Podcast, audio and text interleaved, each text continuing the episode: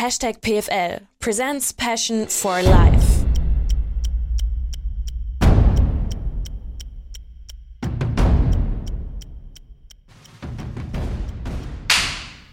Tag. Hi. Hi. Das Schöne ist, und das liebe ich an äh, diesem Podcast-Format, dass äh, ich nicht nur Gäste habe, die ich kenne, sondern dass ich auch Gäste habe, die ich nicht kenne. Wir haben uns noch nie gesehen. Nee. Wir haben noch nie gesprochen miteinander. Wenn jetzt einige sich denken, wie sitzt er dann hier, ist ganz einfach. Regisseur, Darius, hat äh, den Kontakt hergestellt. Ist er dein bester Freund auch mit so? Genau, Ja, genau, den kenne ich ja schon seit quasi den Zeiten hier beim HFC, schon aus der Schulzeit, also wir kennen es schon ein paar Jahre. Und genau, und wir führen das allererste Gespräch und ich feiere es total, wenn ich Leute einfach direkt in diesem Setting kennenlerne. Deswegen erstmal für mich und für alle anderen ganz kurz umreißen vielleicht, wer bist du, was machst du und dann geht's rein. Okay, alles klar. Ja, erstmal danke für die Einladung. Freut mich hier zu sein. Also ich bin Robert Wagner. Ich bin in Berlin geboren, dann hier in Halle an der Saale aufgewachsen. Ähm, ja, und dann meine Jugend eigentlich so dem Traum Fußballprofi äh, hinterhergelaufen. Das heißt dann so im Nachwuchsleistungszentrum und Sportschule, mehr oder weniger war das so mein Fokus für all die Jahre. Das hat dann aber ja, nach der U19 quasi nicht so direkt zum Profi gereicht. Äh, Deswegen habe ich dann geguckt, dass man das irgendwie noch mit einem Studium verbindet, so im Bereich Sport. Deswegen bin ich dann äh, in Koblenz gelandet, habe dort Sportmanagement studiert und dann ja noch so ein bisschen neben, nebenbei ähm, dann in der Oberliga und Verbandsliga gespielt und dann nach dem Studium mir eigentlich gedacht, okay, wird es eigentlich noch mal ein bisschen was äh, ja, auch von der Welt sehen? Ähm, und vielleicht kann man das irgendwie miteinander verbinden, ja, vielleicht noch mal mit einem Masterstudium im Sport und irgendwie ins Ausland gehen. Und dann hat jemand aus meiner damaligen Mannschaft gesagt, Mensch, es gibt ja die Möglichkeit, hast du davon schon mal gehört, äh, ja, in den USA ein Fußballstipendium zu bekommen, also da war ich auch noch nie in den USA, ja, ich kannte den Unterschied zwischen Kalifornien und Tennessee nicht, ähm, hatte auch da überhaupt keine Vorstellung, was mich da erwartet, ähm, ja, und habe dann gesagt, Mensch, das klingt geil, und ja, habe dann damals selber, äh, das war 2014, also vor acht Jahren, dann diesen Bewerbungsprozess durchgemacht äh, und ja, bin dann quasi mit dem Fußballstipendium erstmal in Tennessee gelandet, ähm, ja, in einer kleineren Stadt mit 1000 Einwohnern. Ja, wenn man sich den American Dream vorstellt, dann am Strand irgendwie in Los Angeles oder New York, das äh, war dann ein bisschen anders. Und ja, dann habe ich mir gedacht, okay, dann kannst du das ja vielleicht selber organisieren, ja, wo du es mal jetzt einmal durchgemacht hast, eine andere Uni zu finden. Und dann habe ich ja die Uni nochmal gewechselt und bin dann von Tennessee äh, ja, in die Nähe, also in San Bernardino, das ist so eine Stunde von Los Angeles entfernt, da dann hintransferiert. Genau, habe dann dort studiert und Fußball gespielt und dann eigentlich in der Zeit, ähm, ja, da hatte ich einen äh, Zimmerpartner aus Australien und ja, wie es halt im Studium so ist, wenn man sich das Zimmer teilt, dann spinnt man so ein bisschen rum und überlegt, okay, wie kann es denn danach weitergehen oder können wir das vielleicht nicht selber machen? Das ist so eine geile Zeit hier, vielleicht anderen äh, Jungs und Mädels helfen, ja, auch diese Erfahrung zu machen, von der ich ja auch nichts wusste. Und ja, so sind wir dann quasi auf die Idee gekommen, unsere eigene Agentur aufzumachen. Ja, und haben dann so nach unserem Studium eigentlich direkt, äh, ja, so Anfang 2016, äh, dann unsere eigene Agentur Wagner Wolf gegründet, die dann halt, ähm, ja, Sportlern aus aller Welt, natürlich vielen Jungs hier aus, aus Deutschland, da ich aus Deutschland komme und aus Australien und Neuseeland, weil der denen halt Australier ist, ähm, ja, unsere eigene Agentur gegründet, um denen halt zu helfen, auch dann diese Sportstipendien in den USA zu bekommen. Ja, und das äh, machen wir mittlerweile seit äh, ja, 2016, also jetzt seit ein bisschen mehr als sechs Jahren. Ähm, wie das Leben dann so spielt. Ja, seine Frau ist Amerikanerin, er lebt jetzt in Kalifornien. Meine Frau ist Amerikanerin, ich lebe jetzt in Las Vegas, bin äh, jetzt mal zwei Wochen zu Besuch hier, obwohl das Wetter in Halle ja eher äh, Extra wegen dem Podcast. extra wegen dem Podcast. Es äh, wurde natürlich alles die Reisekosten vom Podcast hier übernommen, auch äh, Business Class geflogen. Auf diesem Wege suchen wir noch nach Sponsoren unsererseits selber, weil so ein Flug Las Vegas ist äh, nicht, nicht billig. Ja, ist kein Knoppers, ey, ne? Genau, ja. Und jetzt bin ich mal für zwei Wochen hier und äh, genau, genieße die Zeit ein bisschen mit Freunden und Familie, weil ich das ja auch gerade wegen Corona war es natürlich nicht so möglich. Mhm. Aber ist mal so ein bisschen grob zusammengefasst, der Werdegang. Ähm, genau. Und ja, durch diese Zeit beim HFC, so hatte ich quasi äh, Darius kennengelernt und der hat ja eben auch ein Fußballstipendium äh, in San Diego gehabt. So ist er ja quasi in die Filmbranche gekommen und da sieht man einfach ja, wie so eine, was ich eigentlich immer cool finde, wie so eine Auslandserfahrung dann irgendwie schon das Leben komplett verändern kann und einfach in ganz andere ja, Bahn lenken, wo man dann vielleicht, da hätte ich mir damals auch nicht träumen lassen, dass ich vielleicht mal in Las Vegas oder so lebe. Da hat man das ja vielleicht eher mit äh, ja, irgendwelchen Filmen und so weiter oder nur Glücksspiel in Verbindung gebracht. Ähm, ja, also so äh, ist manchmal das Schicksal und äh, ja, freut mich auf jeden Fall, dass es alles so funktioniert hat. ja, das ist ja auch eine Sache, die du einem kleinen Kind nicht erzählen kannst. Ne? Also wenn wir dann mal in deiner Kindheit anfangen, du Ja. hast selber gesagt, du wirst Fußballprofi werden, den Traum hatte ich auch, den Traum haben Ja, ganz, ganz, ganz unendlich viele. viele. natürlich. Ne? Du bist ja auch schon ein Stückchen näher gekommen als vielleicht viele Ja. andere auch. Ähm, wie war das dann? Also du bist dann auf die Welt gekommen und das Erste, was du wolltest, das Erste, was du, sage ich mal, gedacht hast, war Ball, oder wie Ja, na, wie das halt immer so ist. Ja, mein Vater ist leidenschaftlicher Fußballer und dann soll der Sohn natürlich auch Fußballer werden und so. Wird man dann halt mit äh, ja, in den Verein geschleppt, aber dann hat es mir halt mega viel Spaß gemacht und dann entwickelt sich das ja einfach, ja, wenn man da, es war nie so, dass äh, dass irgendwie Druck gab, du musst das jetzt machen, sondern es war immer selber dann der Ehrgeiz, da irgendwie eine Stufe weiterzukommen. Ähm, ja, dann geht das ja in so einen kleinen Schritten. Ja, wenn du dann von einem kleineren Verein zum HFC gehst und dann bist du da in der E-Jugend, dann wirst du älter und ab der D-Jugend oder C-Jugend stellst du dann die Frage, willst du dann noch in die Sportschule gehen? Ähm, das habe ich dann, Aber dann wie, halt auch kommst du, gemacht. wie kommst du von Berlin? Da gibt es ja einige Möglichkeiten Ja. auch, ne? Einige Möglichkeiten in Berlin Fußball zu spielen. Ich würde jetzt nicht so härter gehen, stand jetzt. Wobei die Jugendarbeit gar nicht so schlecht ist, um Gottes Willen.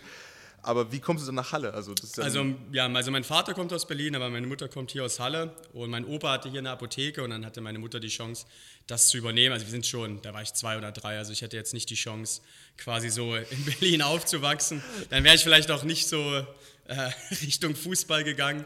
Ähm, Oh, sondern? Ja, ja, weiß nicht, vielleicht Richtung Musik. Auch- ja auch einen naheliegend, ja.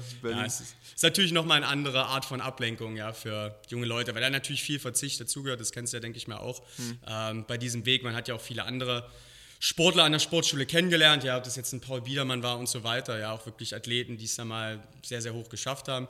Ähm, ja, also da gehört schon viel dazu, ja, was man in seiner Jugend, was dann vielleicht andere, in Anführungsstrichen normale Jugendliche machen, was man natürlich früher nicht gemacht hat, ja, auf irgendwelche Partys zu gehen oder mal Alkohol zu trinken oder was auch immer. Das war ja, wenn man an der Sportschule ist, schon so, dass es eigentlich sich alles um den Sport gedreht hat, nebenbei Schule. Und ja, das war eigentlich so der, der Mittelpunkt, bis man dann äh, fertig war, zumindest für mich.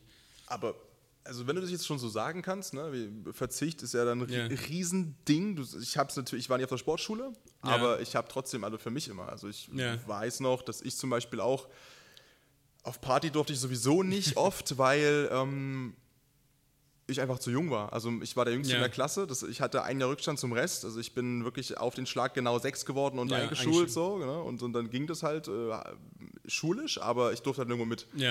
Und dann war so maximal Hausparty immer so ein Thema. Ja. Und da, da war mal jemand sturmfrei gehabt und da mal jemand sturmfrei gehabt. Und dann, ich musste jetzt nicht so aggressiv großartig drauf verzichten, aber ich habe natürlich trotzdem auch oft abgesagt. Genau, Ja. ne? nach dem Motto, wir können jetzt Samstag nicht feiern gehen, Sonntag ist Spiel.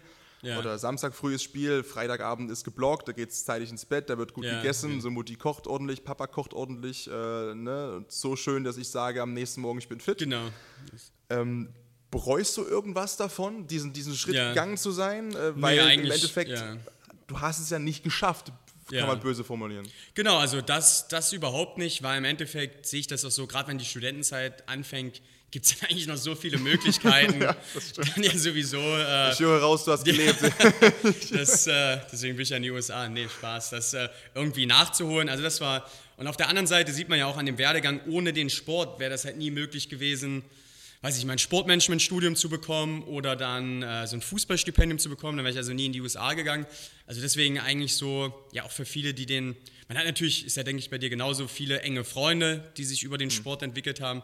Also von da eigentlich keine Sekunde wird das alles nochmal genauso machen. Und ich sehe das immer so, wenn man es nicht ausprobiert, dann würde man ja auch nie also so weiß man ja, es hat einfach nicht gereicht, damit kann ich auch gut leben, weil eben, wie du sagst, so viele diesen Traum haben, es sind halt die wenigsten, ähm, die das halt schaffen. Wie gesagt, dadurch, dass wir das ja beruflich auch machen, also wir haben ja viele Jungs aus der 19. Bundesliga, auch von großen NEZs, ja, ob das Borussia Dortmund ist oder Bayern München, HSV, was auch immer. Und ja, die Quote der U19-Spieler aus diesen ganzen NEZs, die das da in Liga 1 bis 3 schaffen, die liegt bei 2 bis 3 Prozent. Also ja, 2 bis 3 von 100 Spielern schaffen das. Und was mit den anderen 97 oder 98? Ähm, von daher, ja, ist es schon, was natürlich den meisten so geht. Da ist immer noch ein Privileg, Profisportler zu werden. Ähm, und deswegen ist es ja auch so begehrt und deswegen verdient man auch so viel Geld, weil eben der Konkurrenzkampf so hart ist und das nur die wenigsten schaffen. Aber nee, also das würde ich auf jeden Fall alles nochmal äh, noch mal genauso machen.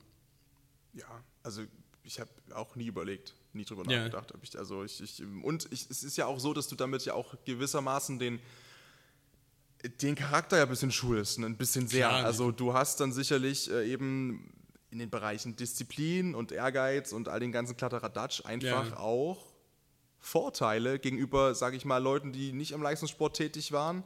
Vielleicht sogar noch ein bisschen mehr bei Individualsportlern, Ja. weil Tennis habt ihr ja auch in der Agentur, kommen wir noch dazu Genau, später. Tennis und, und, ähm, ja. Aber ja, was natürlich dann der Vorteil ist in der Teamsportart, ist natürlich so ein paar soziale Fähigkeiten Ja, auch. Oder so, wenn du sagst, du warst dort, vielleicht ja. in der Klasse der Jüngste. Ich war, äh, das war bei mir früher auch immer so. Ich bin dann erst relativ spät gewachsen. Also ich war mal so früher, so im früheren Bereich, der, also jetzt bin ich 1,80, nur dass man das hier im Podcast nochmal hört.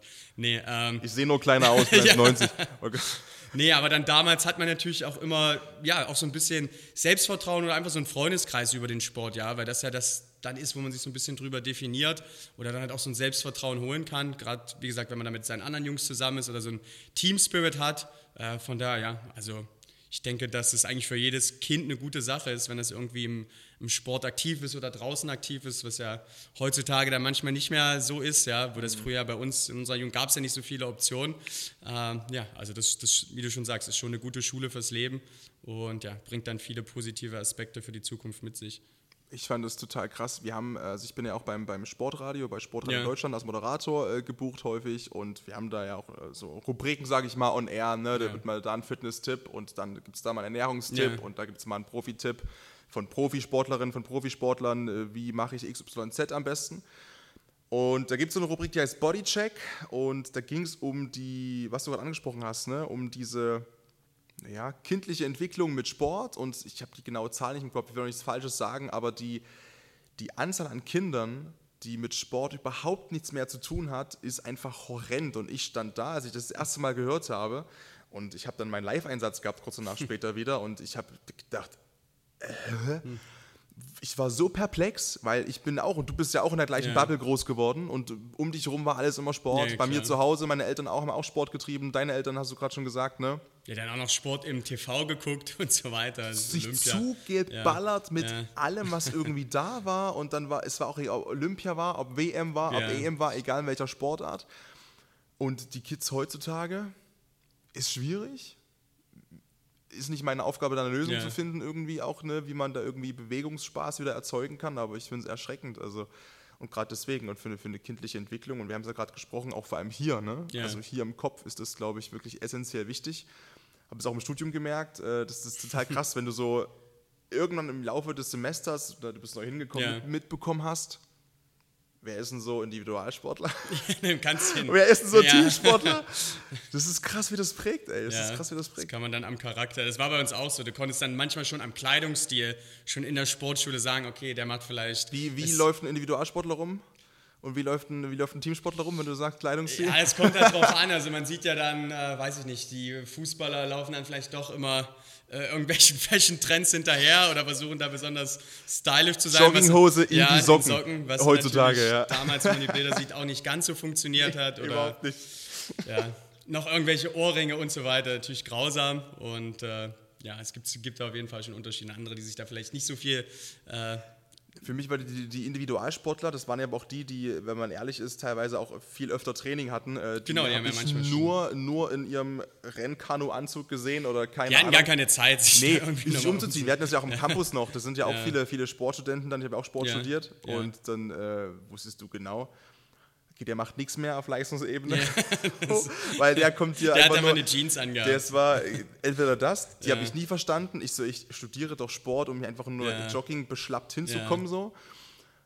Äh, ich aber in Jogginghose, aber auch Ja. so leger halt. Und dann hast du die gehabt, ja, im Trainingsanzug, jeden Tag im Trainingsanzug und immer Ja. verschwitzt, immer Ja. verschwitzt, weil die gerade vom Training kamen oder Ja. zum Training hechten mussten, keine Ahnung. Ja, das ist schon ein gravierender Unterschied. Aber klar, für die, für die Entwicklung, für die, für die Prägung, super wichtig. Und dann war es bei dir der Punkt, Sportschule hast du gesagt, ED, DF, nee, äh, ED-Jugend hast du gesagt? Nee, genau, also so mit, äh, ich glaube, wann ging das los?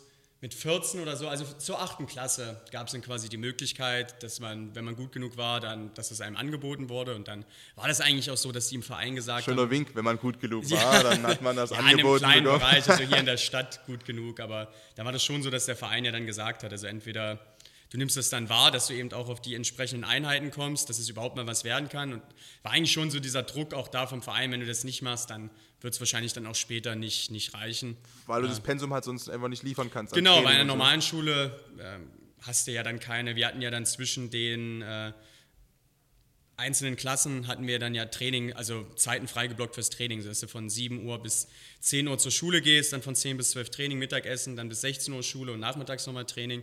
Das geht ja in der normalen Schule nicht. Da kannst du ja nicht sagen, okay, von 10 bis 12 mhm. ähm, geht es jetzt mal zum Training. Ähm, von daher, ja, war das dann schon ein großer, äh, großer Schritt. Also wenn ich das äh, im Nachhinein so zurückblicke, wahrscheinlich die arbeitsintensivste Zeit meines Lebens, was die Zeiten angeht, weil du halt echt 7 Uhr ging die Schule los und nach dem Training noch mit der Straßenbahn nach Hause kamst du irgendwann 20, 21 Uhr nach Hause. Ist das, ist das kindgerecht? Ja, es ist schon relativ, äh, relativ hart. Also was ich gesagt habe, wenn das nicht der eigene Antrieb ist und vielleicht irgendwie der Traum eher von deinen Eltern als von dir selber, Weil dann nicht geschafft haben vielleicht auch. Dann, ne? dann, dann, schaffst du, dann schaffst du das nicht. Es gibt natürlich auch welche, die dann sagen irgendwann mit 15, 16, nee, das ist mir zu hart. Ähm, ich, ich höre damit auf und gehe an eine normale Schule. Das hatte man natürlich auch jedes Jahr, dass dann Leute es abgebrochen haben. Aber dadurch, wenn halt du das mit deinen Freunden zusammen machst und jeder, wie du sagst, man ist in dieser Bubble drin und jeder andere macht das auch, dann denkst du halt gar nicht so drüber nach, weil deine Freunde haben ja denselben Tagesablauf und dann kriegst du das irgendwie zusammen hin. Aber Deswegen als Teamsportler ist es, denke ich mal, deutlich leichter, wenn man als Individualsportler dann irgendwie da alleine dann vielleicht noch beim Training ist und mhm. muss diese Wege alleine machen. Das dann kann dann vielleicht schon ein bisschen einsam oder frustrierend sein. Wie hast du denn, welchen, welchen Blick hattest du denn auf, nicht so klingen wie zwei Klassengesellschaft, aber hattest du groß Kontakt zu Leuten, die keine Sportschüler waren in der Zeit? Oder wie, du bist ja, wenn ja. du sagst Sportschule mit, mit 8. Äh, Klasse, dann hast du ja vorher schon Leute gekannt und hattest ja genau. vorher schon in Anführungszeichen normale ja. Klassenkameraden. Äh, ist dann der Kontakt da auch ja, ist dann, ist, ich meine, das war ja weiß nicht, ob du das noch kennst, war so diese Anfänge ja von SchülerVZ oder SchülerCC. Nee, kenne ich so. nicht, weil ich, du bist 29? Nee, ein, ein, äh, 91er Jahrgang, also 31 jetzt. Okay, so, ich bin, das, das ja. ich bin sechs Jahre jünger, deswegen, ich habe von den ganzen VZs ja. nie was mitbekommen.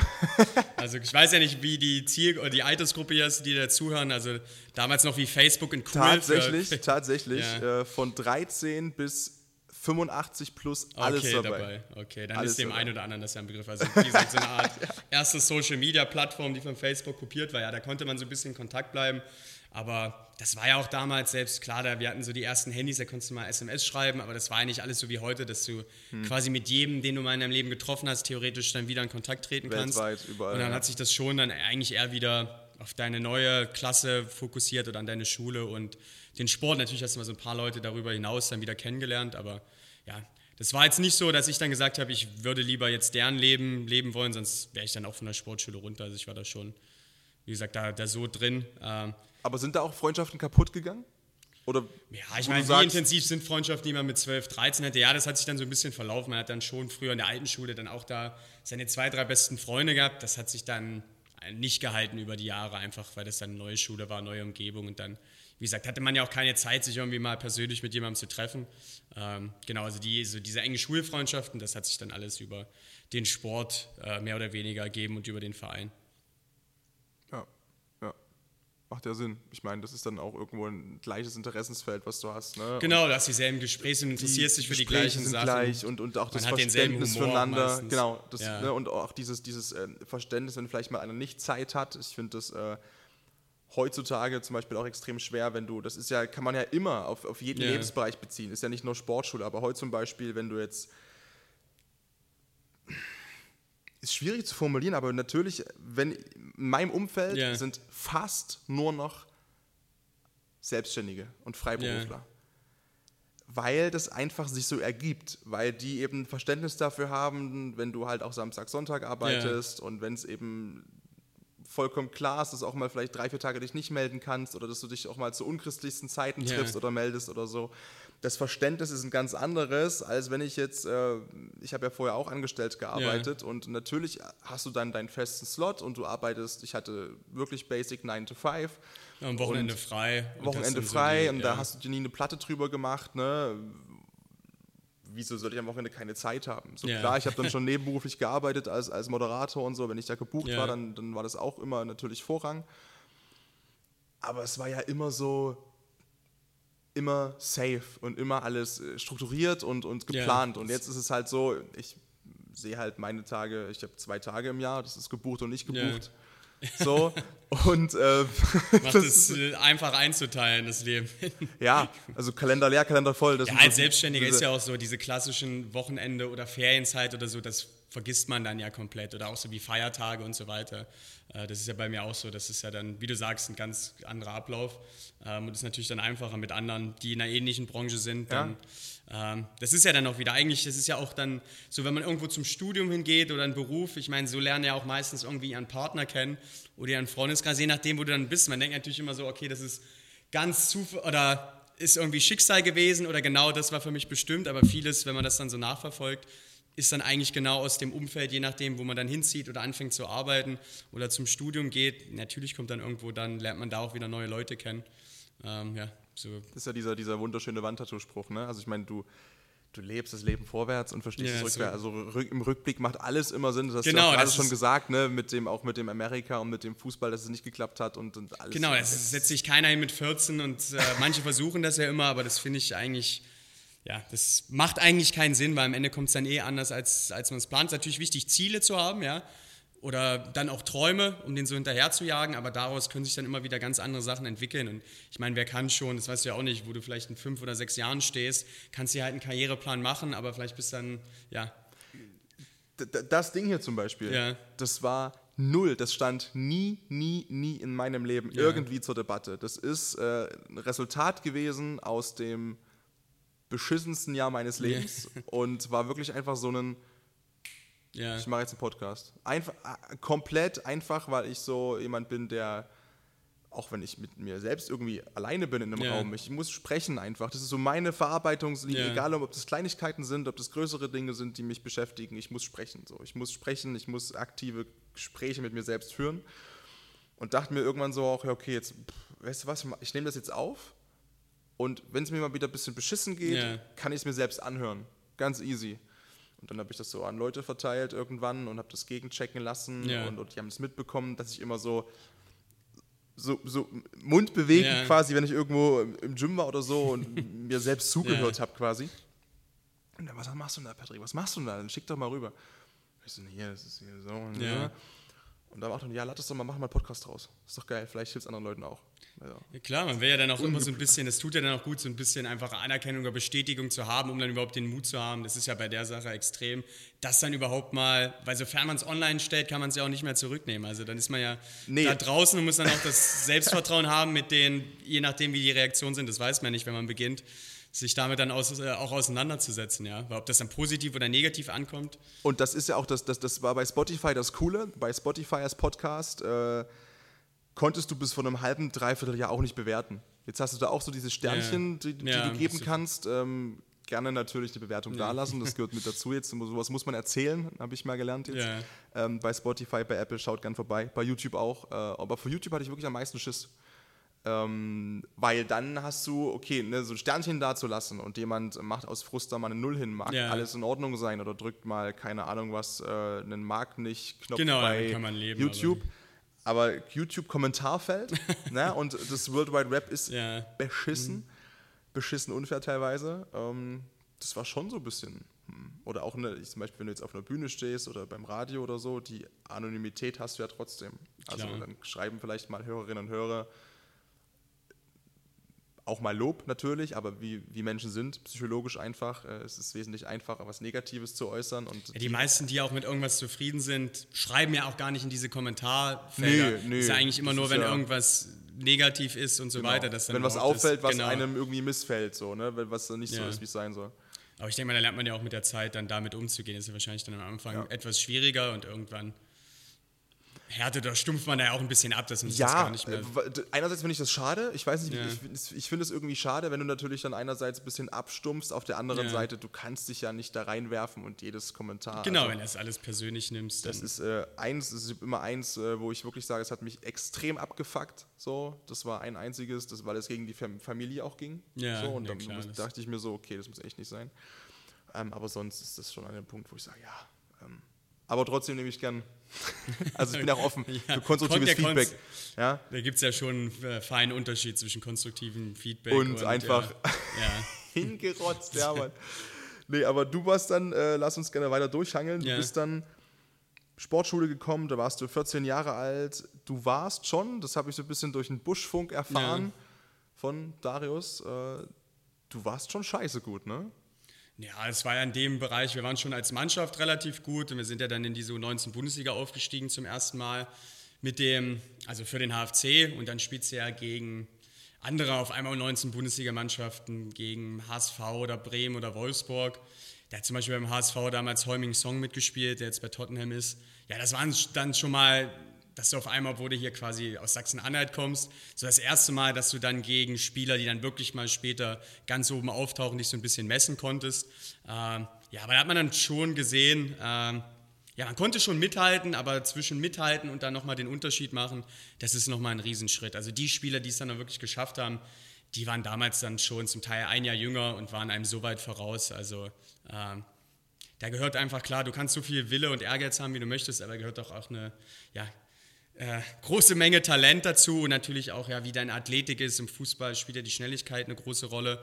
Ähm, natürlich auch, ja, kennst du dann ja selber, dass es im Kopf alles stimmt. Mhm. Ähm, ja, und dann, wie gesagt, das, das ist deswegen für, für alle, die auch immer sagen, okay, äh, was ich zum Teil auch verstehen kann, aber es gibt ja dann immer viel, warum verdienen Fußballspieler so viel Geld und so weiter. Aber wenn ich mir vorstelle, okay, es gibt jetzt einen Job, eine Jobposition, die ausgeschrieben ist, ja, Fußball-Bundesligaspieler in der Mannschaft. Da gibt es 25 Kaderplätze und wie viele hunderttausend hätten gern diesen Kaderplatz? Und du bist am Ende der eine, der sich bei einem Jobgespräch gegen 200.000 andere Leute durchsetzt. Natürlich ist sein Job dann dementsprechend bezahlt, weil es einfach ein, wie gesagt, ein Job ist, den nicht viele ausüben können. Und das ähm, Risiko wird mit bezahlt, finde ich. Also das, natürlich ist das schwer zu verargumentieren. Äh, für einige kann ich komplett nachvollziehen, denen es auch beschissen geht.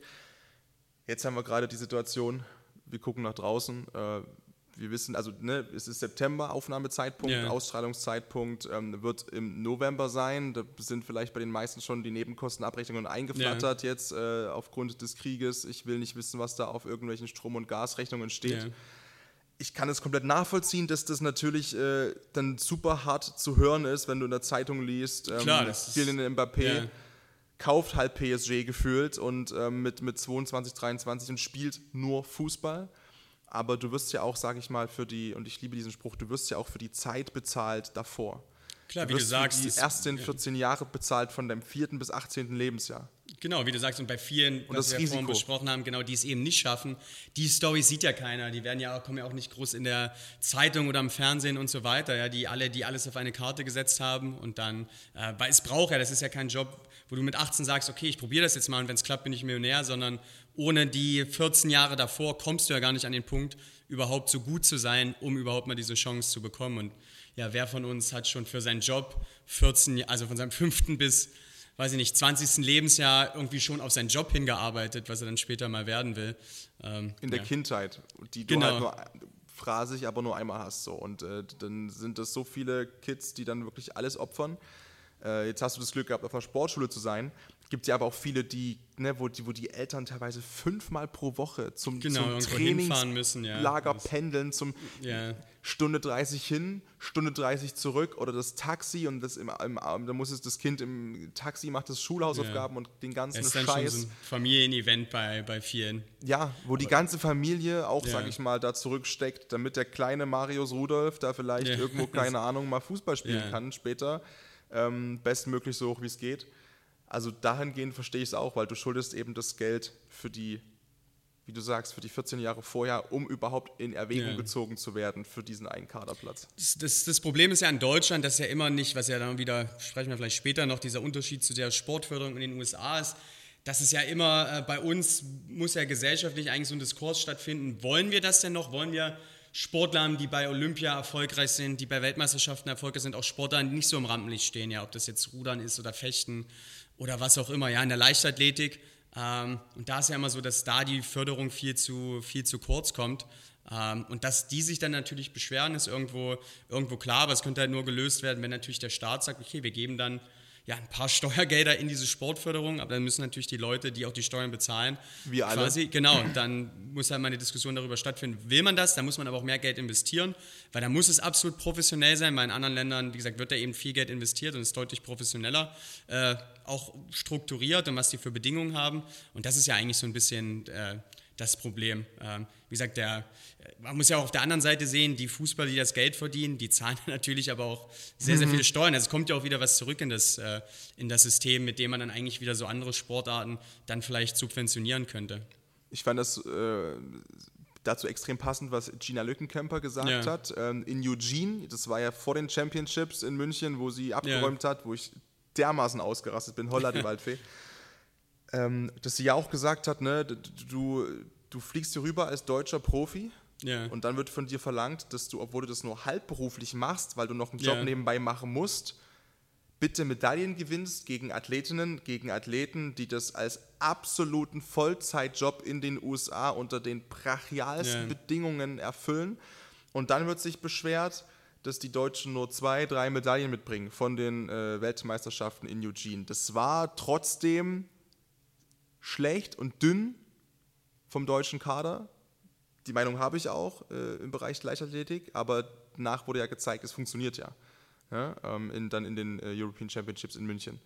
Und dann stellt sich natürlich schon die Frage, genau, die, diese Förderung, diese, diese Maßnahmen. Und dann haben wir jetzt ja auch gerade die Diskussion, Olympia zum Beispiel, ne? bewirbt sich denn jetzt München nachdem, ich weiß nicht, ob du was mitbekommen hast von den Championships hier, hier groß? Klar, genau, Ja, das habe ich, das, das hab ich auch verfolgt. Man, da sieht man ja eigentlich immer, ist ja auch jetzt Wahnsinn. bei der Basketball-EM, was Jetzt eine. Begeisterung ist in Ja. München. Deutschland ist eigentlich schon so eine Sportnation, weil bei uns egal was ist, du könntest ja wahrscheinlich auch die Ruder-WM machen, aber die, Wir Ja. sind schon anzündbar. Ich glaube, genau, also wir sind die schon anzündbar. Deutschen sind da auch euphorisch und im Stadion ist da auch immer eine extrem geile Stimmung, also so bei Sportevents, äh, wie gesagt, das können wir eigentlich schon, ich glaube schon, dass Deutschland eigentlich so eine Sportnation ist, die das eigentlich auch äh, ja, freut, wenn wir erfolgreiche Sportler haben. Aber dann, ja, wie die Gina Lückenkämper sagt, muss eben auch die Förderung dementsprechend sein, dass wir das von denen erwarten können und nicht dann halt nur meckern, wenn es nicht funktioniert Und da- und das ist die Bedingungen Knackpunkt. nicht da sind, weil das der ist natürlich Deutsche, unfair.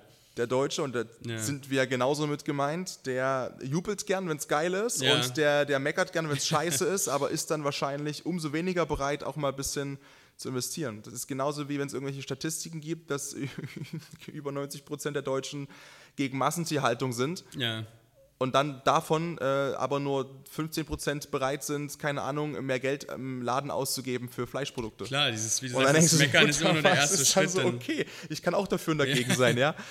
Aber was machen proaktiv wollen dann die Genau, wenigsten. das- So, und das ist dann Da das muss ich dann schon eine. Aktion anschließen, egal, äh, egal was das ist. Ja, wie gesagt, das ist auch bei uns immer relativ interessant zu sehen, weil wir dann unterschiedliche, ähm, wie gesagt, auch Athleten haben, die rübergehen. Und wenn du zum Beispiel, äh, mein Partner, mit dem ich das mache, wenn du dann mit Australiern sprichst oder deren Familie, ja, wenn du denen das vorstellst, da kann ein Kind jetzt in den USA studieren oder stellst es dem Spieler vor und da ist eigentlich immer so die erste Reaktion, ja, ja geil, das ist ja eine übertrieben coole Chance, ich probiere das einfach mal aus und dann gucke ich, wie es läuft. Und äh, in Deutschland ist natürlich, wie gesagt, hat natürlich auch seine positiven Seiten, ja, so wie, wie wir sind, ja, dass man über viele Dinge nachdenkt, auch guckt, ja, was könnte auch nicht so gut laufen, was sind die Risiken, aber es ist immer schon bei vielen, dass es äh, auch erstmal geguckt wird, was könnte, was ist denn da nicht so gut oder was könnten denn da für Gefahren sein oder Risiken, wo aber viele Dinge, über die man sich vorher einen Kopf macht, zum Beispiel, finde ich denn da einen neuen Freundeskreis, komme ich mit der Sprache zurecht, Sind das so Sachen, die auch an dich rangetragen werden? Genau, meine, das ist mal, was so man ja im persönlichen Gespräch dann hat. Ähm, ja, wo, wo viele Sachen, die ich ja auch selber hatte, bevor ich rübergegangen bin, oder viele können das ja vielleicht nachempfinden, bevor man mal ins Ausland geht, wo man sich vorher da, das ist halt so ein bisschen deutsche Mentalität zum Teil, dann halt fast schon zu viele Gedanken macht und dann eigentlich, wenn man da ist, merkt, Mensch, ja, einfach mal machen und dann kriege ich das irgendwie schon alles hin. Ja, da ist man eigentlich, da kommt ja dann auch diese Persönlichkeitsentwicklung her von vielen, die vielleicht mal im Ausland waren, weil man dann eben merkt, Mensch, ich kriege das ja, wie gesagt, es klappt alles und äh, ich bin dann auf mich allein gestellt und das kann ich auf einmal doch alles. Ähm, ja, und ich finde, das gibt vielen dann auch schon ein großes Selbstvertrauen oder so eine Sicherheit, dass man dann später auch weiß, auch wenn man wieder nach Deutschland zurückkommt, logischerweise, egal was für äh, Probleme später in meinem Leben auftreten, ich habe das ja schon mal irgendwie hinbekommen, sogar in einem anderen Land, dann wird das jetzt hier, ein, äh, egal was auf mich zukommt, auch, auch kein Problem sein, ja. Ähm, genau. Ja, ich habe das in London gemerkt. Ich war jetzt Ja. nur sechs Tage, äh, Ende Juli, da war ich zur Euro, äh, zum Euro-Finale und habe dort bei einem Kumpel, guten Ja. Bekannten äh, gepennt, äh, beim, bei Stefan Pappert.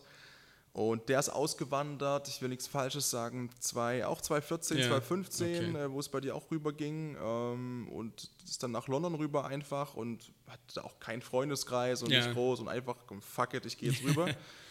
und da haben wir uns getroffen und und da, ich, ich weiß die Situation nicht mehr. Auf, auf alle Fälle war das so, mein erster Grundimpuls war zu irgendwas, nee, das geht nicht. Genau, das, das, ist ja so, nicht wie man und sagt. äh, das können wir so nicht machen.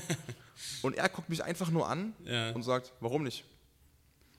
Und das war das erste Mal in meinem Ja. Leben, dass ich da stand und intensiv auch gezwungen wurde, mir mal Gedanken drüber zu machen, über dieses, warum eigentlich nicht? Und ich stand da, gucke ihn so an und dachte mir so, oh scheiße, halt's Maul, Stefan. mir fällt nichts ein, mir fällt nichts Ja. ein. Mir, warum nicht? Ja, dieses mir auch irgendwie erstmal zu sagen, es geht nicht, nein, Aber ist der eigentlich immer der einfachste Weg. ja. Das ist so dieser Selbstschutz und Ja. dieses deutsche Natural vielleicht auch naturell irgendwie, was du halt hast irgendwie in diesem Land. Mm, Und ich merke das ja auch und ich weiß nicht, wie das bin bei dir, äh, Ja, da kommen wir ja auch gleich noch dazu natürlich, wenn du irgendwie eine neue Idee hast und äh, Selbstständigkeit und Podcast und oder du setzt dich da jetzt hin und lädst Leute ein und noch das Risiko und die Zeit und Ja. mm, und boah, was wenn's, wenn was wenn's nicht ankommt. Schalt halt ab jetzt, wenn es nicht ankommt. Keine Ahnung, wenn Ja. du es bis hierhin geschafft hast, wir sind jetzt drin eine halbe Stunde, dann super geil, freue ich mich, dann geht es gleich weiter sozusagen, hör gern weiter durch. Wenn nicht, dann fuck it, was soll ich denn Also weißt du? ja. Aber das ist irgendwie so dieses, dieses erstmal dieser Grundnegativimpuls und dieses sich Gründe Ja. suchen, warum es jetzt nicht klappen soll. Genau, ist ja bei allem so. Ich meine, das kennt ja auch jeder, selbst wenn es früher darum ging, irgendwie mal jemanden anzusprechen. Also wie auch, Ja. was man sich da für äh, Konstrukte im Kopf baut, warum das jetzt gerade in der Situation nicht möglich ist oder ich warte noch Genau, eine und Stunde. ah, oder- nee, guck mal, die sieht so Ja, aus, als ob die mich ja, hier komplett genau. fertig macht vor der kompletten Sippschaft hier Genau, drin in diesem also- Club, ja.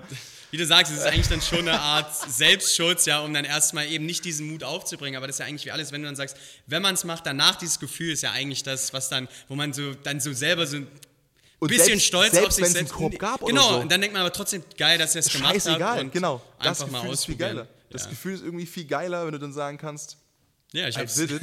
Ja. Und das Ergebnis ist dann egal. Ist dann Ja, selbst im schlimmsten Fall lachst du halt drüber, ja, aber das Ja. ist klar, was ich bewundere, auch ich meine bei unseren Sachen, das war bei uns damals so, das hat nicht viel, da musste man nicht irgendwie groß, weiß ich nicht, jetzt 20.000 Euro in irgendwas investieren, ja, war dann eine Business-Lizenz und mal eine Webseite und so weiter, das waren vielleicht ein paar, weiß ich, 4.000, 5.000 äh, Euro oder so, die man da investiert hat am Anfang. Oder bei einem Podcast geht es ja auch schon, ich hole mir das Equipment zusammen, ähm, ist natürlich was anderes, ja, wenn dann Leute irgendwie ein Restaurant aufmachen oder dann irgendwie Irgendeinen Laden, irgendwas. Genau, richtig selbst erstmal handwerklich, dann muss das Material und immer.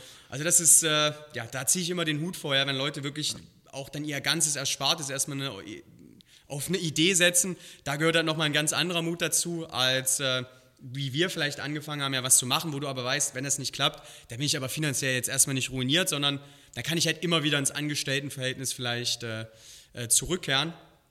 Ähm, aber das ist zum Beispiel auch so ein Punkt in den, in den USA, warum ähm, da jetzt vielleicht auch Dinge entstanden sind, ja, wie Uber oder Google oder Facebook und so weiter, ja, wo viele ja von diesen Technologiefirmen auch aus dem Bereich kommen, weil es da ist es auch unheimlich einfach, ähm, wie gesagt, da sein Geschäft anzumelden, eine Steuererklärung zu machen. Es gibt da nicht diese bürokratischen Hürden wie bei uns. Ja, wenn einer sagt, der will jetzt das und das machen, dann dauert das vier, fünf Tage und dann ist er quasi startklar, kann er loslegen. Ja, ich weiß nicht, wie lange das jetzt hier dauert, vielleicht eine GmbH und so weiter anzumelden oder steuerlich, da erstmal das alles zu organisieren.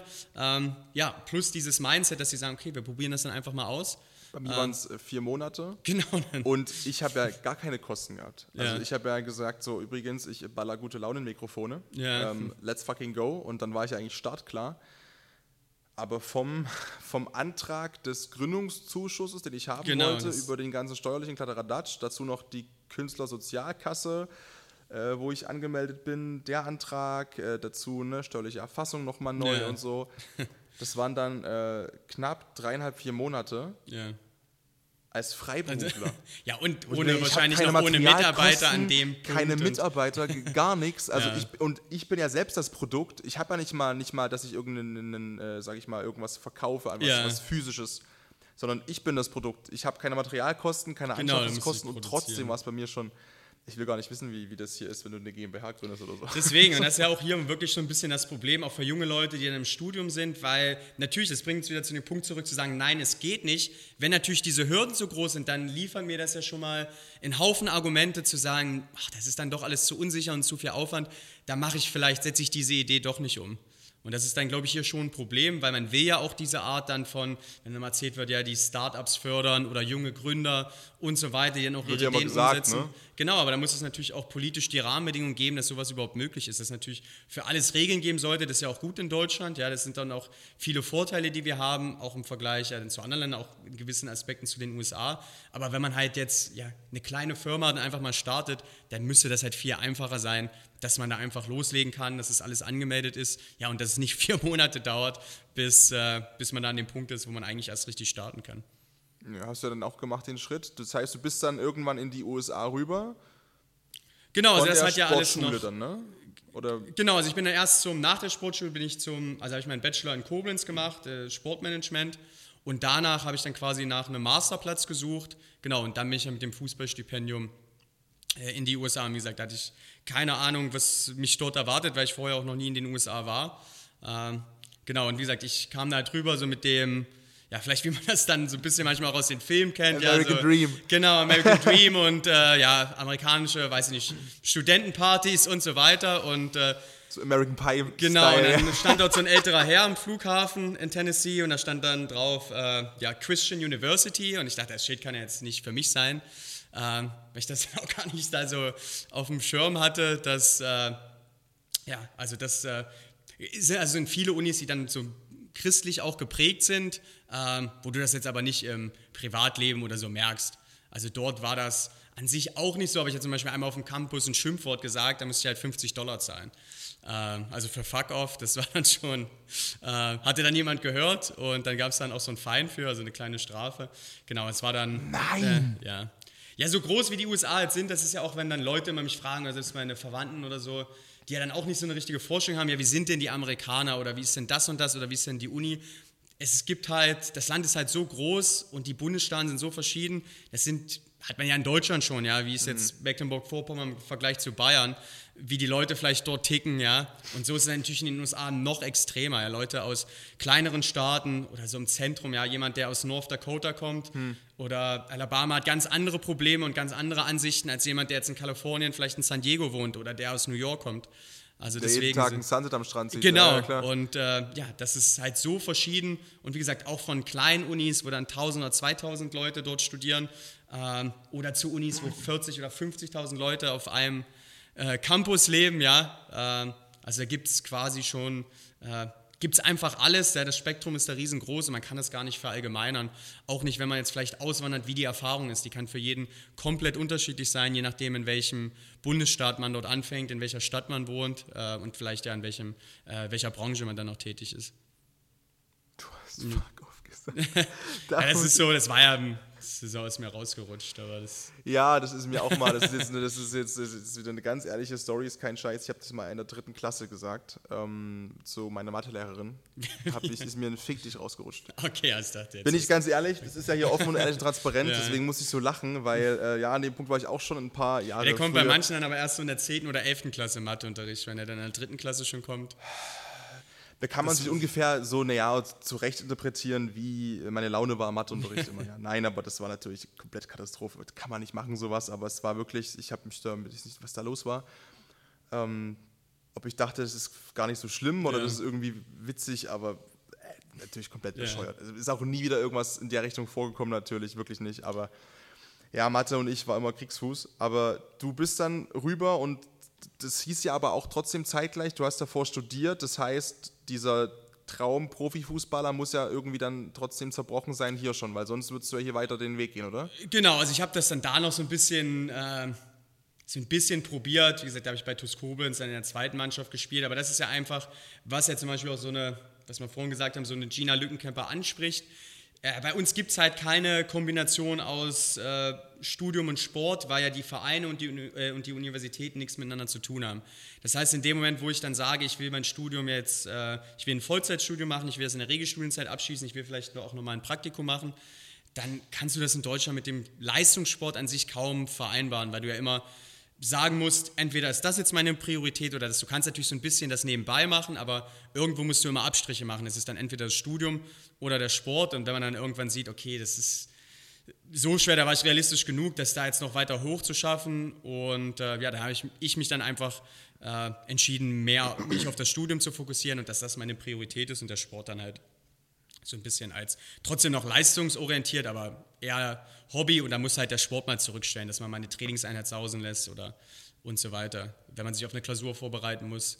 Ähm, genau, aber das ist halt das, das Problem hier in Deutschland. Das ist ja was uns äh, ja da so fundamental von dem Sportsystem in den USA unterscheidet, weil die sagen, dass quasi ihre besten Nachwuchsathleten, wenn die aus der Highschool rauskommen, was bei uns das Abitur ist, dass die halt sagen, okay, wir wollen die sportlich fördern, ja, die sollen die Chance bekommen, den Sprung in den Profibereich machen, zu machen, äh, aber eben auch, dass sie die Möglichkeit bekommen, ein Studium abzuschließen. Und deswegen sagen die, okay, wir haben halt alle Trainer, Trainingsanlagen und so weiter, alles an den Unis also wir haben dann verschiedene Sportarten, die wir an den Unis anbieten.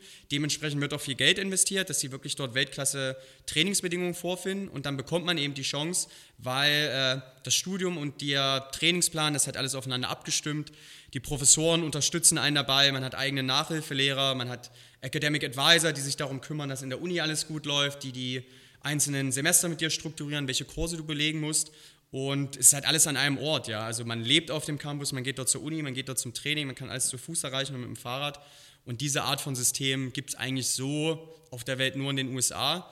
Und das ist eben auch der Grund, warum die das miteinander äh, kombinieren können oder warum zum Beispiel dann auch dieser College-Sport so, eine, äh, so einen hohen Stellenwert hat in den USA. Man sieht das ja, weiß ich, äh, du hast ja bestimmt noch ein paar sportbegeisterte Hörer, aber ja, die College-Spieler sind ja die Spieler, die dann vom College in die NBA wechseln Direkt, ja. oder die von äh, College American Football in die NFL gehen. Das sind am College halt schon Stars oder es gibt äh, Medaillengewinner bei Olympia. Und alle, und das ist das Krasse, genau. die kommen alle alle vom College. Genau, mehr. Also es gibt natürlich ein paar Europäer und mal die den einen oder anderen, aus, aber 90 Prozent. Die meisten, genau, die 90 Prozent dieser Top-Profis, was das ja auch zusammenschweißt, sind eben aus diesem College-System entstanden in diesen top-amerikanischen Sportarten, wo sie Weltspitze sind, Football, genau, NBA.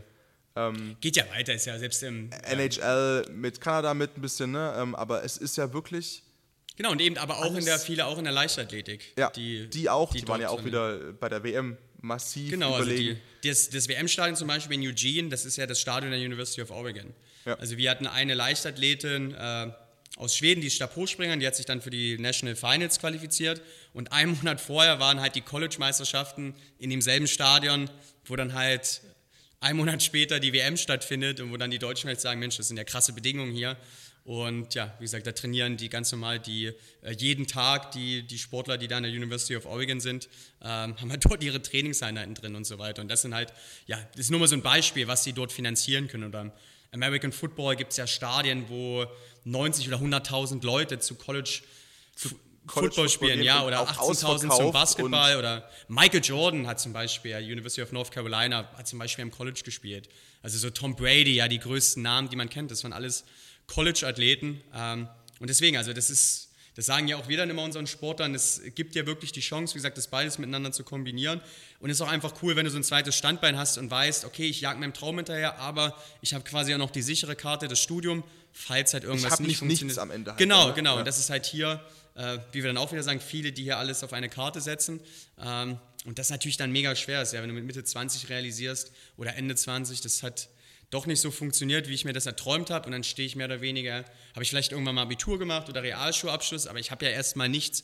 Und ich ist natürlich auch schwer, dann kann nicht jeder Trainer werden oder irgendwie weiter im Sport bleiben. Ja, dann fängst du erstmal von Null an mit einem Studium oder weiß ich, mit einer Ausbildung. Und das ist schon nicht, nicht ganz so einfach. Die ganzen Spobis, mit denen ich studiert ja. habe, die allermeisten, äh, um ich will niemandem so nahe treten, um Gottes Willen, ja. aber es waren so viele, die halt gesagt haben, na, ich studiere erstmal Sport.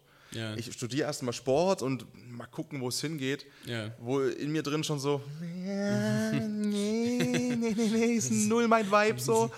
ähm, genau, weil du halt das genau richtig triffst mit der Aussage. Es kann nicht jeder Trainer werden, ja, weil genauso viele, die dann. Äh, ja, das ist ja bei. Ja, nee, nur zu, weil da, weil wir haben das Gespräch auch immer, weil viele natürlich von unseren Athleten ausnahmen, was soll ich denn studieren?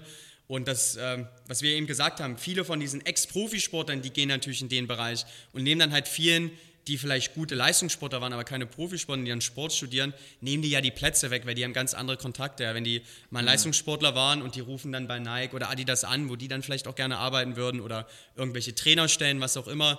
Guck mal, guck mal in die NLZs in Deutschland. Ja, da sind nur Ex-Profis genau. von der U15, 16, 17, 18, 19. Bei den meisten, bei RB in Leipzig weiß ich, dass es nicht ganz so extrem ist. Ja. Ein Kumpel von mir ist da auf 15 Cheftrainer. Aber auch da, alles drüber hinaus, da rennen Leute rum, wo du denkst, oh, den, den habe ich doch gespielt bei FIFA 3. Ja. Den habe ich doch gespielt bei FIFA ja, 3. So. Und ähm, das, das ist genau das Ding. Und du, die Chance bekommst du nicht. Und natürlich die meisten, die es eben nicht schaffen, Profi zu werden, sagen dann, naja, ich will trotzdem was machen ja. in meinem Sport. Und dann ist Klar. das nächste eben Trainer. Und dann gibt es aber genauso wieder zigtausende, die sich auf eine Trainerstelle fokussieren. Und Trainer kommt noch mit dazu. Mega harter Job. Ja. Äh, genauso, vielleicht nicht körperlich mehr auf dem Niveau, aber hier oben vor allem Klar. Verantwortung, Druck, die Familie, die hasst dich, wenn dein Kind nicht performt oder keine Ahnung. Und du wirst scheiße bezahlt.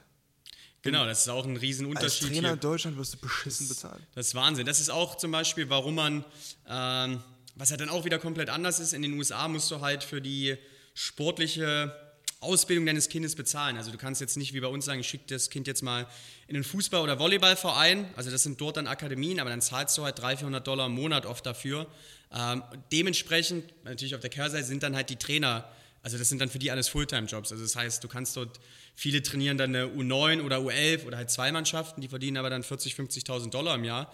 Ähm, also du kannst schon ganz anders davon leben. Auf der anderen Seite ist es natürlich dann für viele wo die Familien vielleicht nicht das Geld haben, dann schwer in, die Schere ist halt dann genau, ne? in gewisse Sportarten reinzukommen, was natürlich bei uns in Deutschland schon super ist, ja, dass eigentlich jedes Kind die Chance hätte, in einem Sportverein anzufangen. Auf der anderen Seite aus Trainersicht, dadurch, dass niemand dafür Geld bezahlt, äh, und natürlich der Staat das dann ja auch nicht groß fördert, sind, äh, vielen Dank auch an all die Ehrenamtliche, die damals mich trainiert haben in der, weil es mhm. ist ja mhm. so, du musst ja die Verrückten finden, die sich damit sieben, neunjährigen hinstellen, ja, und das mehr oder weniger die für 150 auch Euro. unser Alter sind, genau. die sicher so viel ja. Besseres zu tun hätten, gerade ja. als Samstag früh um neun auf einem ja. verpisst verregneten Schlammplatz zu stehen, während dein dein Team gerade. Die ja nicht mal auf dich hören. Nee, und dein Team kriegt gerade das achte Gegentor eingeschenkt, ja. ja. und du stehst da und sagst.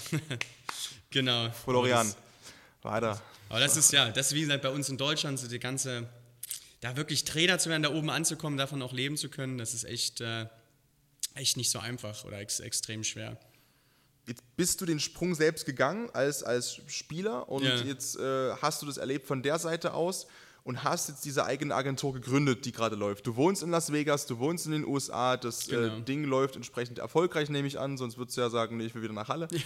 ähm, man gründet ja in den seltensten Fällen einfach irgendwie eine Agentur oder eine Firma, um es genauso zu machen wie alle anderen genau. auch, sondern es muss ja irgendwas gegeben haben, wo du sagst, das ist ein Punkt, der ist nicht so geil, den machen wir besser. Welcher ja. war das? Genau, das war eigentlich so die Erfahrung, was wir vorhin schon besprochen haben, eben dadurch, dass ich eigentlich sportlich noch auf einem sehr, sehr guten Niveau war. Und ich hatte es ja damals dann äh, auch mit einer Agentur gemacht, aber ja, bin dann quasi irgendwo gelandet, was eigentlich jetzt nicht so zu mir gepasst hat. Ja, ich kannte das System nicht, wo ich das System dann kennengelernt habe, wo man sieht, okay, ich hätte ja auch noch an einer viel größeren Uni spielen können, vielleicht auch noch an einem besseren Standort. Und äh, ja, natürlich will jeder, der so eine Agentur hat, natürlich damit auch Geld verdienen. Ja, es muss sich natürlich auch rechnen. Aber da hatte ich so das Gefühl, dass eigentlich alle Anbieter, dass es nur darum ging, so viele Spieler wie möglich jedes Jahr in die, in die USA zu schicken und die sollen dann irgendeine Uni gehen und ob denen das jetzt dort gefällt oder ob das zu denen passt, das war denen jetzt eigentlich mehr oder weniger, ich, ich, will jetzt nicht sagen egal, aber das Wichtigste war schon, Hauptsache vermittelt. Hauptsache es klingelt. Genau, und man ja. hat die Gebühr bezahlt. Dann haben wir eigentlich gesagt, Mensch, wir wollen uns auf Athleten spezialisieren, die eben, was ich ja gesagt habe, aufgrund dieses guten Systems auch noch den Traum haben, den Sprung in den Profibereich zu schaffen. Aber da kommt halt dann nicht mehr jede Uni in Frage, sondern da muss man schon gucken, ja, da gibt es dann, äh, wie gesagt, auch nochmal unterschiedliche Ligen am College. Das würde jetzt ein bisschen zu weit führen, aber wie gesagt, gibt es auch wie bei uns, ja, da gibt es ähm, ist ja auch ein Unterschied zwischen Bayern München, äh, dem NEZ und hier beim HFC zum Beispiel. Äh, oder RB Leipzig zu anderen kleinen Vereinen, wie Chemie Leipzig und so weiter, jetzt in der U19 jetzt zum Beispiel gesehen. Also da gibt es auch am College extreme Unterschiede zwischen den ähm, ja, einzelnen Unis und da haben wir gesagt, okay, wir selektieren dann vor, also wir schauen dann schon im Scouting, dass wir dann auch nur wir haben ja mit Fußball angefangen, also Fußballer und Fußballerinnen aufnehmen, die auch gut genug sind, um dann auf dem Niveau spielen zu können an den besten Unis Und dann sitzen wir aber auch vor Ort, treffen uns mit den Trainern persönlich, schauen uns die Spiele live an, um eben auch sicherzustellen, dass wir die Top-Spieler dann auch an die Top-Unis schicken können. Also wir haben dann auch Spieler, die spielen zum Beispiel an der UCAA oder an Ivy League Unis wie Yale, also wirklich die größten, die es auch. Wir haben auch jemanden, der studiert in Stanford.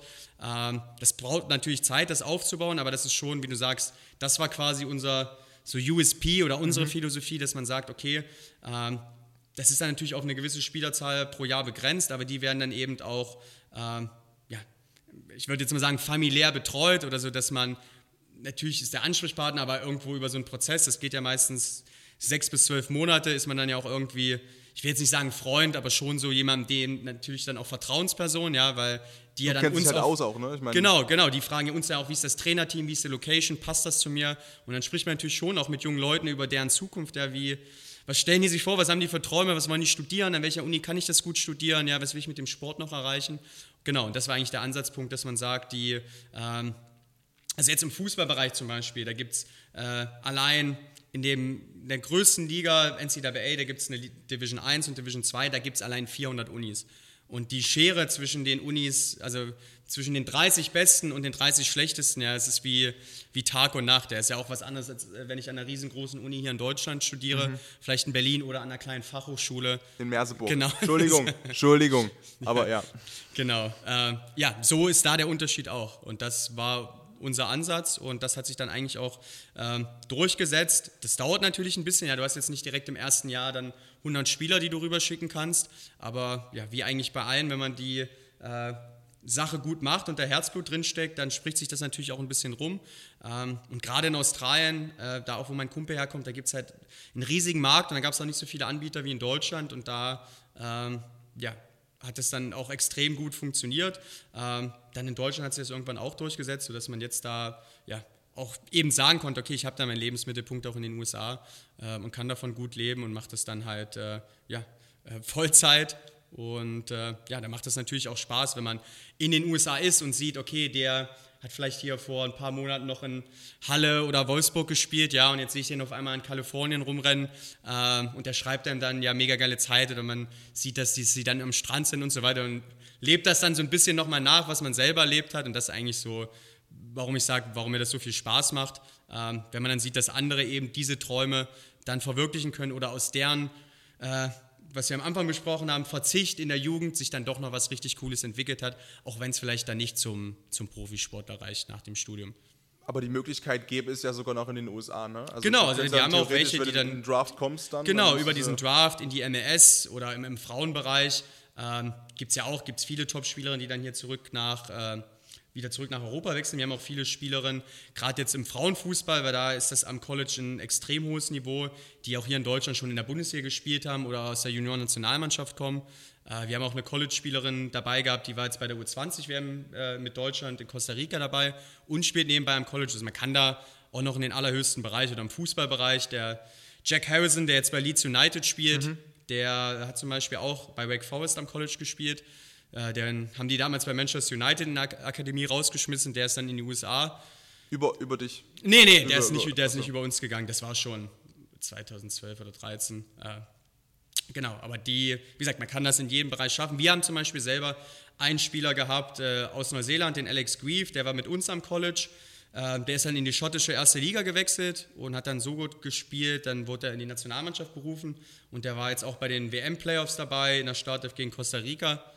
Das wäre natürlich eine schöne Geschichte gewesen. Die haben ja leider verloren. Ansonsten wären die in der Gruppe mit Deutschland gewesen. Hätte man seinen eigenen Spieler gesehen, wie der dann gegen, gegen die deutsche Nationalmannschaft bei der WM antritt. Ähm, ja, aber wie gesagt, das ist quasi alles noch möglich. Ist auch nur ein kleiner Prozentteil, die das dann in diesen Top-Bereich schaffen. Aber äh, es ist nicht ausgeschlossen. Das liegt dann an, an jedem selbst. Wenn er gut genug ist, dann, dann funktioniert das auf jeden Fall. Gibt es irgendwas, abgesehen vom Fußballerischen, bei einer Bewerbung, wo du drauf schaust? Also wie muss auch der, der Mensch auf ja. dich wirken? Wie muss, äh, gerade auch finde ich das super spannend, äh, weil ich es auch bei dir ja. auf der Homepage gesehen habe, ne, dass es eben diesen Fokus auch gibt, gefühlt so ein bisschen auf Fußballerinnen, was ich total cool finde ja. und feier. Ähm, weil es auch immer mehr, mehr am Kommen ist und wir können nur noch mal sagen, ja. hoffentlich hält sich dieser Hype auch nach der EM. Also ich war, wie gesagt, im Wembley genau, wenn man beim Finale. Sieht ja, was dahinter steht mittlerweile. Ja. Es hat sich ja auch alles extrem professionalisiert, auch wenn man sieht, wie das Spieltempo mittlerweile ist und so weiter. Aber das ist natürlich auch was, es müssen ja die Trainingsvoraussetzungen, die Bedingungen da sein, dass Damit die so Mädels werden überhaupt kann. auf den Ja. auf das Niveau kommen. In England hat sich das ja auch nur so entwickelt, weil die dann gesagt haben, jedes Premier League-Team ist jetzt angehalten, auch eine Frauenmannschaft zu haben und da auch ein bisschen, bisschen Geld äh, zu investieren. Aber genau, zurück zu der Frage, also ja, wenn sich jemand bei uns bewirbt, natürlich erstmal, was man abklären muss, ist, dass es akademisch passt, weil ähm, man muss natürlich das sportliche Leistungsvermögen mitbringen, aber man muss auch die akademischen Zulassungsvoraussetzungen für die jeweilige Uni erfüllen. Da gibt es Unis, ähm, ja, da ist es egal, was man für Notenschnitt hat. Also das Fachabitur und Abitur wird dort akzeptiert, um anzufangen. Ähm, gibt auch die Möglichkeit mit der abgeschlossenen Ausbildung äh, auch an einigen Unis zu studieren, aber eigentlich die meisten, wie gesagt, haben Abitur. Ähm, und dann gibt es Unis, äh, wie gesagt, da reicht es, wenn man 3,3 hat oder 3,0. Aber was ich vorhin angesprochen habe, es gibt wie ein paar Ivy League Unis oder auch Top-Unis an der Ost- und Westküste, äh, da braucht man einen Schnitt von 1,5 oder besser, um dort überhaupt eine Chance äh, ja, zu haben, dann auch an der Uni angenommen zu werden, akademisch. Also da spielen schon ein paar Faktoren mit rein. Menschlich ist es eigentlich so, dass äh, auch wieder, was wir vorhin gesagt haben, ja, wie das vielleicht bei uns der Fall war, der Athlet muss das auch selber wollen. Wenn das jetzt der Traum der Eltern ist, weil die sagen, okay, das macht sich im Lebenslauf gut, dass du in den USA studierst, dann ist das sicherlich der falsche Ansatz. Es ist natürlich super, wenn die Eltern das unterstützen, weil viele brauchen natürlich auch noch eine gewisse, selbst neben dem Stipendium, eine gewisse finanzielle Unterstützung. Das ist ja bei vielen vielleicht im Studium so, dass man vielleicht noch die ja, ein oder anderen 100 Euro manchmal von Mutti und Papa braucht. Gerade in Ähm, den USA, glaube ich. ja. Ne? Also es, äh, ja. Genau, ähm, ja, aber dann schon so, dass man merkt, okay, die, die, möchten, die möchten auch mal ins Ausland, die möchten diese Erfahrung machen. Aber äh, ist auch ganz normal. Viele, gerade wir sprechen natürlich dann auch manchmal mit manchen schon zwei Jahre vor dem Abitur. Wenn man 16 ist, dann ist es ein großer Schritt für einen 16-Jährigen über die USA nachzudenken. Ja? Und dann sagen wir aber auch immer, macht dir da vielleicht nicht zu viele Gedanken vor Ort. Was ich auch gesagt habe, klärt sich das schon alles. Ja, viele Dinge, über die du jetzt den Kopf machst, wenn du dann vor Ort bist. Oder so diese Unsicherheit am Anfang, das hat ja, glaube ich, jeder von uns, das hat ja wahrscheinlich auch, bevor du den Podcast zum ersten Mal online gestellt hast, so ein paar Ängste oder es Immer. gibt keinen Menschen, der 100% so überzeugt ist, dass der kein, äh, ja, keine Angst hat vor einer Veränderung. Aber wenn man dann diese Veränderung einmal mitmacht, äh, wie gesagt, führt das auch in den meisten Fällen zu was richtig Positivem. Und eigentlich bei den meisten, also ich hatte eigentlich noch nie in Athleten, wir haben mehrere hundert schon rübergeschickt, die sich dann gemeldet haben, gesagt haben, also so ein Scheiß, dass ich hier ins Ausland gegangen bin, ich will das alles rückgängig hasse machen. euch. Ja, ich hasse, was habt ihr mir hier angetan? Also diese Reaktion äh, gibt es eigentlich selbst bei mir, dieses eine Semester in Tennessee, ja, das würde ich im Nachhinein war es auch eine super geile Zeit und eine, eine coole Erfahrung, auch vielleicht mal was anderes zu sehen, auch zu sehen, wie herzlich dann die Leute in so einem kleineren Bundesstaat sind, wie die da, oder in einem kleineren Ort, wie die dort zusammenhalten, wie die vielleicht auch anders ticken. Ähm, ja, aber allgemein, also für jeden da draußen muss ja kein Sportstipendium sein, auch jeder, der da mal darüber nachdenkt, mal ein Auslandsstudium zu machen oder ein Auslandssemester oder was auch immer. Ähm, ja. Oder einfach mal rumzureisen, ja, wenn es geht, selbst wenn es innerhalb von Europa ist oder einfach mal, ja, kann man hier auch mit dem Auto nach Tschech Tschechien oder was auch immer.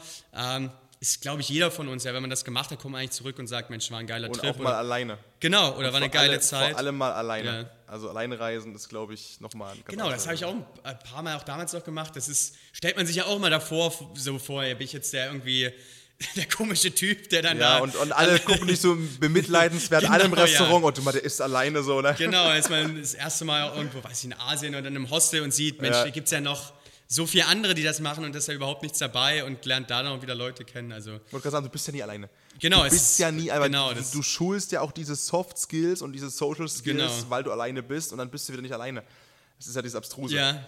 Also ich habe auch, äh, jetzt, ich war einige Male unterwegs jetzt im letzten, in den letzten zwei Jahren, äh, bestimmt fast mehr Ja. Gespräche geführt, als wenn du eben mit einer festen Bezugsperson da Genau, bist, weil weil, du halt dann immer jemanden zum Reden hast und ist das auch Klar. super geil. Aber ab und an alleine, ich war in ist Mailand was- und was- in ja. Riga alleine dieses Ja. Jahr, letztes Jahr in Österreich, in Wien. Mega. Mega. Ich war alleine feiern Ja. in Wien. Ich war im Wiener Prater und jeder, jeder und jeder Ja. hat mich angesprochen. ja, die finden das ja dann auch Weil- cool, weil genau, natürlich viele das sich das schon mal gedacht haben. Ich, hat jeder schon mal überlegt, wie wäre das jetzt, wenn ich alleine losgehe, aber sich dann nicht, Genau. nicht getraut. Die sehen Ähm, dich da zehn Minuten rumhampeln und dann kommen so die ersten Ja. angeschlichen so und haben so gefragt, wo sind deine Freunde? Und ich so, die sind zu Hause. Ich so, Ja. Zu Hause hier. Ich so, nee, zu Hause in Deutschland. Ich bin in Leipzig. Ja. Bist du alleine? Ich so, ja. Ich, ich will feiern. Ich will die Muck, ja. meine, Muck, meine Mucke läuft, ich raste ja. aus, ist cool. Oh, ist ja voll cool. Oh, ja. das ist ja voll krass. Oh, das muss ich So, aber das ist, es prägt einfach ja. extrem. Ähm, und was aber dazu noch äh, bei dir eine große Rolle spielt, ist bestimmt ein anderer Social Skill und das ist das Netzwerken. Genau, das ist natürlich dann sehr wichtig. Ich meine, du kennst das ja dann als Selbstständiger und natürlich alle Selbstständigen da draußen. Ähm, Oder auch so, ich meine, genau, Menschen funktionieren, privat, so, ja. so funktioniert Gesellschaft und vorankommen und, und sich gegenseitig pushen einfach. Ne?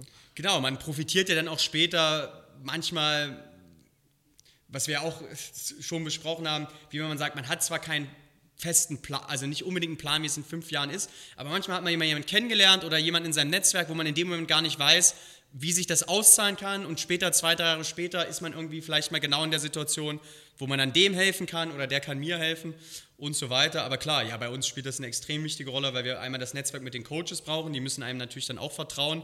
Wenn die ihr die haben ja auch ein, das ist ja deren Job, wenn die schlecht sind, können die auch gefeuert werden, wenn das Team keine Erfolge bringt. Die müssen halt uns vertrauen, ja, dass die Athleten, wo wir, die wir empfehlen, dann auch dort an der Uni funktionieren in ihrem Sportteam. Ähm, ja, und dann natürlich dann, dass man auch hier, äh, wir haben ja dann auch ein Netzwerk hier mit Beratern oder Trainern oder Scouts, mit denen wir zusammenarbeiten, äh, dass man dann hier, weil man ist halt nicht mehr vor Ort, ja, man kann natürlich viel heutzutage über Video scouten, aber äh, ja, zum Beispiel mein äh, die Athleten, die ich betreue, die kommen ja alle aus Europa. Dann ist man natürlich auch schon mal darauf angewiesen, äh, dass man da mal weiterempfohlen wird oder mit einem Trainer oder Scout reden kann, wie jetzt vielleicht der Spieler da am Wochenende performt hat. Ähm, aber klar, sag es eigentlich ganz richtig. Das äh, ist nicht nur für Selbstständige wichtig, vielleicht etwas wichtiger so in jeder einzelnen Arbeitswoche, ähm, aber allgemein, ja, für jeden, wenn man ein großes Netzwerk hat, ähm, ja, ist das auf jeden Fall schon von Vorteil und da ergeben sich auf jeden Fall dann äh, auch später coole, äh, coole Dinge draus. Das ist ja auch, warum so viele Leute zum Beispiel auch an einer Top-Uni studieren wollen oder zum Beispiel, warum jetzt äh, viele amerikanische Präsidenten vielleicht mal äh, oder erfolgreiche Manager an der Harvard Business School waren. Das eine ist ja die akademische Ausbildung, die ist aber auch an anderen Unis, die ist auch bei uns in Deutschland nicht verkehrt.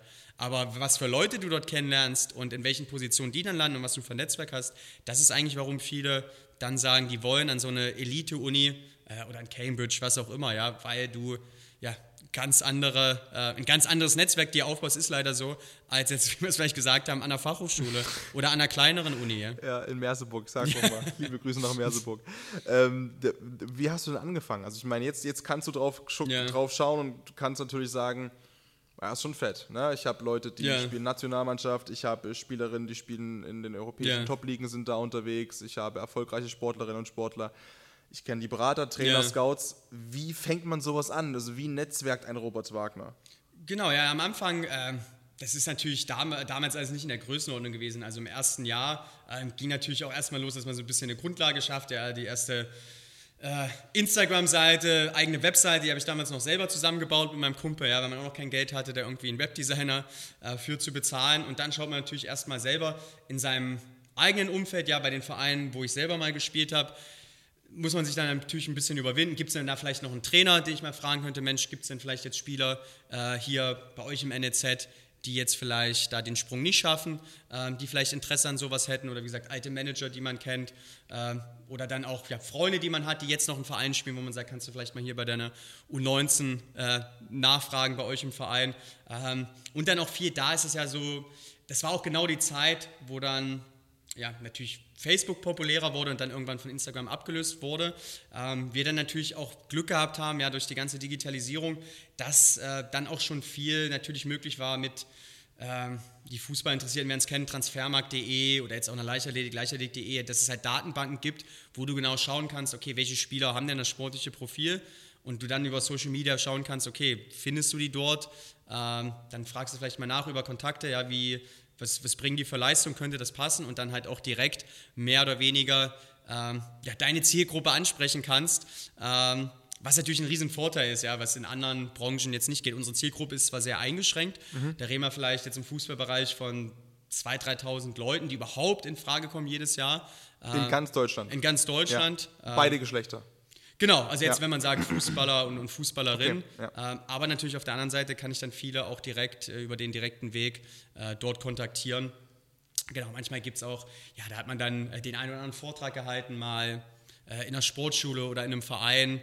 Ähm, da war zum Beispiel bei, mal bei Hannover 96 oder so, dass man dann da ähm, ja, mal mit den Trainern spricht oder äh, mal vor den Spielern einen Vortrag hält und so weiter, um das Thema, da so ein bisschen Aufmerksamkeit zu erzeugen. Aber bei den meisten ist es halt so, selbst wenn du das drei, vier Jahre vorher schon machen würdest, vor dem Abitur, haben die das eigentlich vergessen. Also du musst eigentlich genau so ein Jahr, bevor dann der Schritt ansteht, äh, wenn man sich dann zum ersten Mal Gedanken macht, wie kann es nach dem Abitur weitergehen, da musst du eigentlich so präsent sein, dass sie das dann auch auf dem Schirm haben, äh, dass diese Option besteht. Und wo willst du jetzt noch hin damit? Also was ist jetzt das individuelle Ziel? Klar, ja. einerseits verstehe ich komplett und ich finde es auch mega geil zu sagen, diesen Mehrwert zu liefern ja. nach außen und diesen Traum, den du leben durftest, eben auch anderen ja. zu ermöglichen. Äh, aber es muss ja auch bestimmt einen Antrieb geben, du hast es gesagt, ne? vielleicht nicht diesen, diesen Hardcore-Plan, aber diese die breite Straße, ja. Pendeln ist okay, aber die Leitplanken sind reingehämmert genau. am Straßenrand. Wo führen die hin bei dir? Genau, also jetzt ist ja dadurch, dass wir dieses Kerngebiet hatten, wo wir uns erstmal am Anfang auf den Fußball konzentriert haben, wo dann die Leichtathletik dazugekommen ist.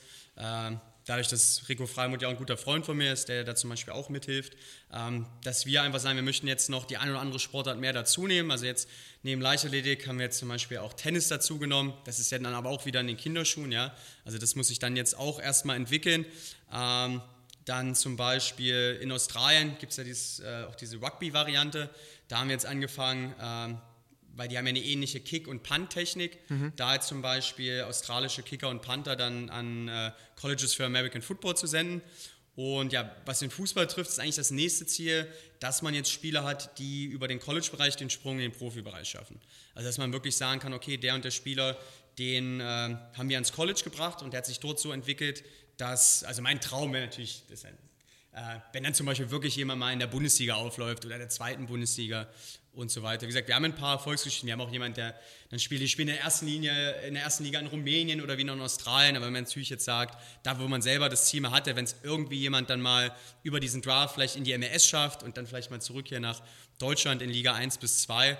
Ähm, und wie gesagt, im, im Frauenbereich arbeiten wir, weil da gibt es auch die äh, oder eigentlich die beste Agentur im Frauenfußball für den Profibereich. Da, äh, die haben auch ein Büro in Las Vegas und die sind auch ein Partner von uns. Und da sind jetzt viele Spielerinnen von uns schon in Kontakt mit denen, um dann quasi diesen Schritt vorzubereiten, dass die eben dann nach ihrer College-Zeit ja vielleicht dann in die Premier League wechseln oder zu Lyon oder zu Paris Saint-Germain oder hin zu Bayern Wolfsburg. Also das wären so die Ziele. Einmal noch ja, anderen Sportlern aus anderen Sportarten die Möglichkeit zu geben und dass man es eben schafft, äh, dann einfach Spieler auch wirklich in diesen bezahlten Profisport zu bringen.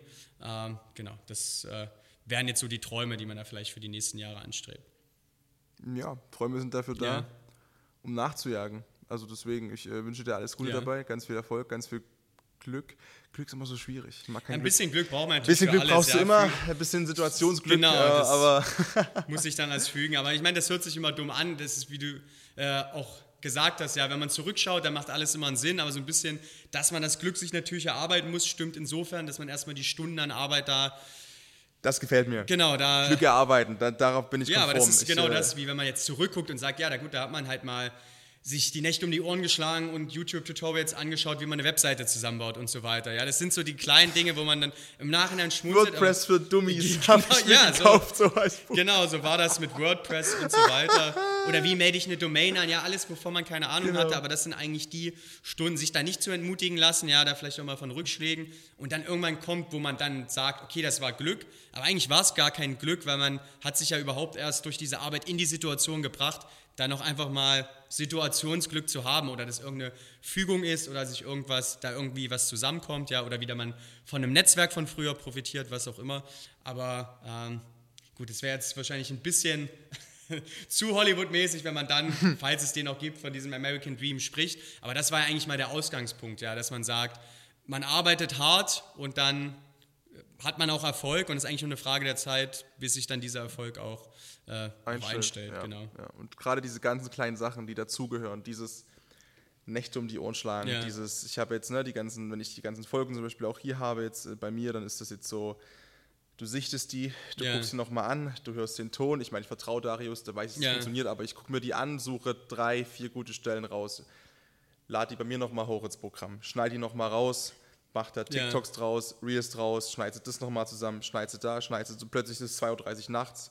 hast am Vortag schon nicht geschlafen, jetzt siehst du wieder aus wie eine Schippe Scheiße im Gesicht, weil du kaputt bist. Aber das gehört dazu, das ist das, was keiner sieht. Genau, das ist dieser Hustle, um ähm, überhaupt mal auch selbstständig, Genau. wie du jetzt auch, dass du davon leben kannst oder das zu deinem Ja. Beruf zu machen. Ähm, ja, und das für alle natürlich, weil ja auch dann heutzutage auch immer so gesagt wird, auch von der älteren Generation, erst vielleicht die jüngere Generation, dass sie andere Berufswünsche haben als früher, ja, und jeder eigentlich dann, natürlich jetzt auch durch Social Media und so weiter, ähm, dass sich auch geändert hat, ja, was Leute werden wollen oder die größere Träume haben, was ich finde auch völlig legitim ist, aber man muss natürlich dann auch verstehen, keiner von den Vorbildern, die ich da anhimmel, eigentlich niemandem ist das irgendwie in den Schoß gefallen, selbst wenn das nach einfacher Arbeit aussieht, wie gesagt, um in diese Das ist der Position zu kommen. Teil. Genau, hat so jeder einfach aussehen zu lassen. Genau, hat jeder da äh, sehr, sehr viele Stunden investiert seines Lebens und da richtig gearbeitet und bestimmt auch viel ähm, ja, Rückschläge und so weiter verarbeiten müssen, um mal in diese äh, besondere Position zu kommen, wo dann andere vielleicht sagen, das ist ein Traumjob. Ja, das hat sich zu dem Traumjob entwickelt, aber der Anfang ist eigentlich in jeder Branche gleich. Und diese Bereitschaft halt zu haben, auch, ich meine, in jedem Traumjob gibt es auch Sachen, wo da hast du keinen Bock drauf. Klar, es gibt ganze Dinge im Alltag, die nerven ist auch und jetzt, das also. nervt einfach. Ja. Das Witzige ist, ich habe mit, ich hab mit 15 schon genauso geredet, wie du jetzt gerade oder wie Ja. ich jetzt gerade rede. Ne? Und, mit, Ja. und mit 15 ist halt immer so wie, genau. was labert das Kind? Was erzählt Ja. das Kind so? Ne? Und ich war aber irgendwie schon immer so diese, auch diese, diese, dieses, nee, Ja. ich sich hab's davon nicht in mir und genau lassen, ja. und äh, jetzt zehn Jahre später, ich bin 25 und ich hoffe auch und ich weiß, dass ich mit 35 auch noch so rede ähm, und ich weiß auch, dass es dann viele natürlich äh, Menschen gibt mit schon wieder ein bisschen mehr Lebenserfahrung, Ja. die sagen, das sind 35, 40, und ja, Ja. komm Patrick, das ist, das ist ähm, können sie gern machen, wenn es konstruktiv ist, ist es alles Ja. cool, aber äh, das ist so unerschütterlich und ich glaube, das braucht es auch eben. Und dieses auch eben, ja, das auch abzukönnen, dass eben vielleicht mal kein Feedback kommt. Äh, dass eben mal genau das, ne, wenn du sagst, du sitzt halt zwei, drei, vier, fünf Stunden nachts Ja. und bist im Arsch und machst dich kaputt und du brauchst, und das ist jetzt vielleicht ein bisschen ungesund, das kann man jetzt auch so Ja. sehen von mir aus, aber du brauchst für mich, finde ich, du brauchst ein bisschen Selbstzerstörungsbereitschaft zumindest. Das heißt nicht, dass du es machen musst Ja. Tag für Tag, aber die Bereitschaft muss da sein. Ja, für viele ist es ja dann auch der Lebensmittelpunkt, das aufzubauen. Ja. Also in denen, und das ist natürlich auch einfacher, das in einem jungen Alter zu machen, bevor man dann, ja, wenn du dann Familie hast und Kinder, dann hast du ja diese Stunden auch gar nicht, gar nicht mehr. Also das ist natürlich dann einfacher, das vielleicht irgendwie im Studium schon anzugehen. Also eigentlich, wenn man so einen Traum hat oder allgemeine Vision oder was auch immer, so früh wie möglich damit anfangen äh, und nicht warten und nicht sagen, ich mache das mal in einem Jahr oder ich mache das mal in zwei Jahren, weil dann ist Weil es dann vielleicht zu spät Zeit oder, und dann ist das oder sieht ja, wie sich unsere Gesellschaft verändert hat, dann kommt Corona oder irgendwas anderes, wer weiß, was in zwei, drei Jahren ist, dann ist vielleicht die Chance äh, da gar nicht da. Also wenn man ja irgendwas starten will, dann am besten direkt anfangen. Und ja, wenn vielleicht der Podcast heute so eine kleine Motivation sein kann, wie gesagt, ist ja bei uns auch in einem noch relativ kleinen Klar, Rahmen. natürlich. Genau, also nicht, dass jetzt hier jemand denkt, wir sitzen jetzt hier und Genau. halten uns für, für äh, um Gottes Willen. Nein, natürlich Genau, nicht. Aber, aber de, de, mal, das, das, Ziel ist natürlich auch trotzdem klar. Und es kann ja auch schon völlig ja- ausreichend sein. Ich bin damit, also man ist ja damit auch völlig zufrieden. Ja, selbst Ich wenn es im, im kleinen Bereich ist und man weiß aber jeden Tag, okay, ich habe da Bock drauf. Ähm, wie gesagt, dann ist das eigentlich eine coole Sache. Man hat da wirklich ja eine gute Work-Life-Balance und einfach eine gewisse Zufriedenheit. Ähm, ja, und steht dann auch jeden Tag. Klar, es gibt auch Tage, wo man nicht so gerne aufsteht, aber schon den Großteil, wo man sagt, Mensch, ich habe da Bock drauf und ja, ich gehe dann auch gerne zur Arbeit. Ne? Und ich meine, du würdest, du, wenn du dafür nicht brennen würdest, Ja, wärst du nicht äh, ans andere Ende der Welt gezogen dafür. Ne? Oder ich, äh, das ist immer dieses, ja, äh, hast du morgen frei? ja, Ja, weil ich, ich, hab, ich bin jetzt nicht gebucht, aber ich habe jetzt zwei Podcast-Folgen und Ja. ich, ich schneide das ganze Zeug und ich Social Media und ich habe noch 50 Gigabyte Bilder, die ich aussortieren möchte und, und muss und will und ich habe dann noch einen Kunden für den. Crea- Also frei, ja, aber man verbringt ja dann trotzdem die Zeit mit dem, was man liebt. So. Und das kann anstrengend sein, das ist auch anstrengend, Ja. das, ist auch, das ist auch mal eklig. Ne? Es wäre auch gelogen, wenn man jetzt sagt, äh, man hat diese Passion gefunden und dann, dann läuft es. Ja, wenn man auch im Urlaub, Ey, selbst im Urlaub, also du machst halt dein Handy, das bist ist halt halt nie so richtig aus. Es ist immer ein, so ein bisschen denkt man, hat man vielleicht mal ein paar Stunden, wo man nicht dran denkt, aber ja, dass man jetzt den ganzen Tag irgendwie da überhaupt nichts checkt und das so links liegen lässt, das ist schon Also sollte man vielleicht, ja. Ja, aber ich das habe ist- zum Beispiel gemerkt, ich war, äh, das ist- als ja EM-Finale war, da war ich ja Ja. noch in London. Ja. Ähm, und ich habe mich da wirklich noch mit Frauenfußball beschäftigt, die sechs Tage, und sonst nichts. Ja. Und ich habe dann am, in der Folgewoche Sendung gehabt, wieder ähm, bei Sportradio Deutschland. Und ich habe mich davor zugeprügelt des Grauens Ja. im Flieger mit allem drum und dran, weil ich die ganzen Tweets nachlesen musste, aber auch wollte, Ja. ähm, aus den, sage ich mal, da relevanten 20, 30 Sportarten so. Und das Ja. ist, selbst wenn ich abschalten möchte und das Internet ist aus, ich gehe gerne wandern, ich gehe in, in die. Natur raus, ähm, mache Bilder auch für mich, einfach aus einem kreativen. Anspruch heraus, weil es mir Spaß und Freude macht. Dann bist du abends im Airbnb im Hotel, machst das WLAN an. Ja. Twitter sagt Ja, ja, 190 und du denkst dir so, okay, davon muss ich aber wenigstens 90 lesen, weil ich kann für meinen Ja. Job nicht, nicht, nicht, nicht wissen in der Sportwelt, was abgeht in den man- Top 20 Sportarten. Es geht nicht, ich muss es wissen. Definitiv. Ja, aber das ist auch wichtig, wenn du halt sagst, aber diese Auszeiten, auch mal in die Natur rauszugehen und so muss, weiter. Das, sonst geht äh, kaputt. Also Fand ich auch immer cool. ähm, Das ist ja bei uns quasi der Nachbarstaat. Das ist ja nur, also nach Los Angeles fährt man ja von Vegas vier Stunden. Wenn man halt sieht, wie viel die dann natürlich äh, so dann am Meer auch draußen verbringen, ja, ob das jetzt da Fahrradfahren ist oder Skateboarden oder was auch immer oder am Strand. Nur sitzen Beachvolleyball spielen. ja. Genau, aber einfach so dieses draußen sein, das ist natürlich dann immer ein cooler Ausgleich. Das gibt einem dann noch wieder Energie, um dann vielleicht ja seine 200 Twitter äh, Nachrichten Benachrichtigungen ranzugehen. alle, alle durchzugehen. oh, das ist teilweise echt, also bei allem Respekt, klar gibt es dann Sportarten, die frisst du mehr als andere. Ja. Ähm, aber ja, auch das gehört dazu. Ne? Und es ist eben nicht Ja. alles schickimicki, auch bei einem Traumjob. Ähm, aber ich glaube mit Fug und Recht, ich habe meinen gefunden. Ich glaube, bei dir ist es äh, genauso. Und äh, ich bedanke mich für Ja. deine Zeit, dass du hier warst. Extra aus Las Vegas hergeflogen. Nee, danke Ähm. für die Einladung. Wie gesagt, äh, ja, hat mich gefreut und ja, bin dann auch gespannt, wie es natürlich hier weitergeht, das dann zu verfolgen. Und äh, ja, das ist ja, glaube ich, dann auch bei dir, ja, wenn du dann, warum du das ja, glaube ich, auch machst, dass man halt dann auch anderen Leuten vielleicht so einen Antrieb geben kann, egal in welchem Bereich das ist, ja, ähm, vielleicht dasselbe irgendwie möglich zu machen oder dann für sich halt die äh, den Traum oder was auch immer zu finden, ja, um da das Maximale rauszuholen, was einen dann äh, glücklich macht. Und wenn das, wenn das 30 Sekunden sind, die jemand Ja. hier rauszieht und sagt, okay, das hat mir extrem geholfen. So. Oder lässt halt einen Hasskommentar da. Oder, oder lass einen Hasskommentar da, ein Abo, einen Daumen Ja. nach oben. Was gibt's noch? Äh, Sternebewertung bei Apple und bei Spotify. Das könnt ihr alles da lassen. Und das letzte Wort Ja. bei mir hat immer der Gast. Deswegen ich nehme mich raus. Ich klatsch dann nur noch gleich. Ähm, Ja. Den berühmten Hashtag PFL-Klatsch. Und dann sage ich, danke, du kannst die füllen, wie du möchtest, mit einem Motivational Speech-Monolog des Grauens, mit äh, lieben Gruß an die Mutti, mit, mit deiner Homepage, die ist eh verlinkt, alles natürlich. The stage is yours. Ich bedanke mich bei dir, Robert. Genau, ja, eigentlich nur noch mal abschließend, wie wir es gesagt haben, ähm, dass ich eigentlich jedem wünsche, ja, dass er so seinen eigenen Traum oder Weg im Leben findet und dann da die äh, notwendige Arbeit reinsteckt. Und äh, dann machen wir es vielleicht mit dem Schlusswort, äh, dass man sich das Glück erarbeiten muss und dann in dem Sinne viel Erfolg.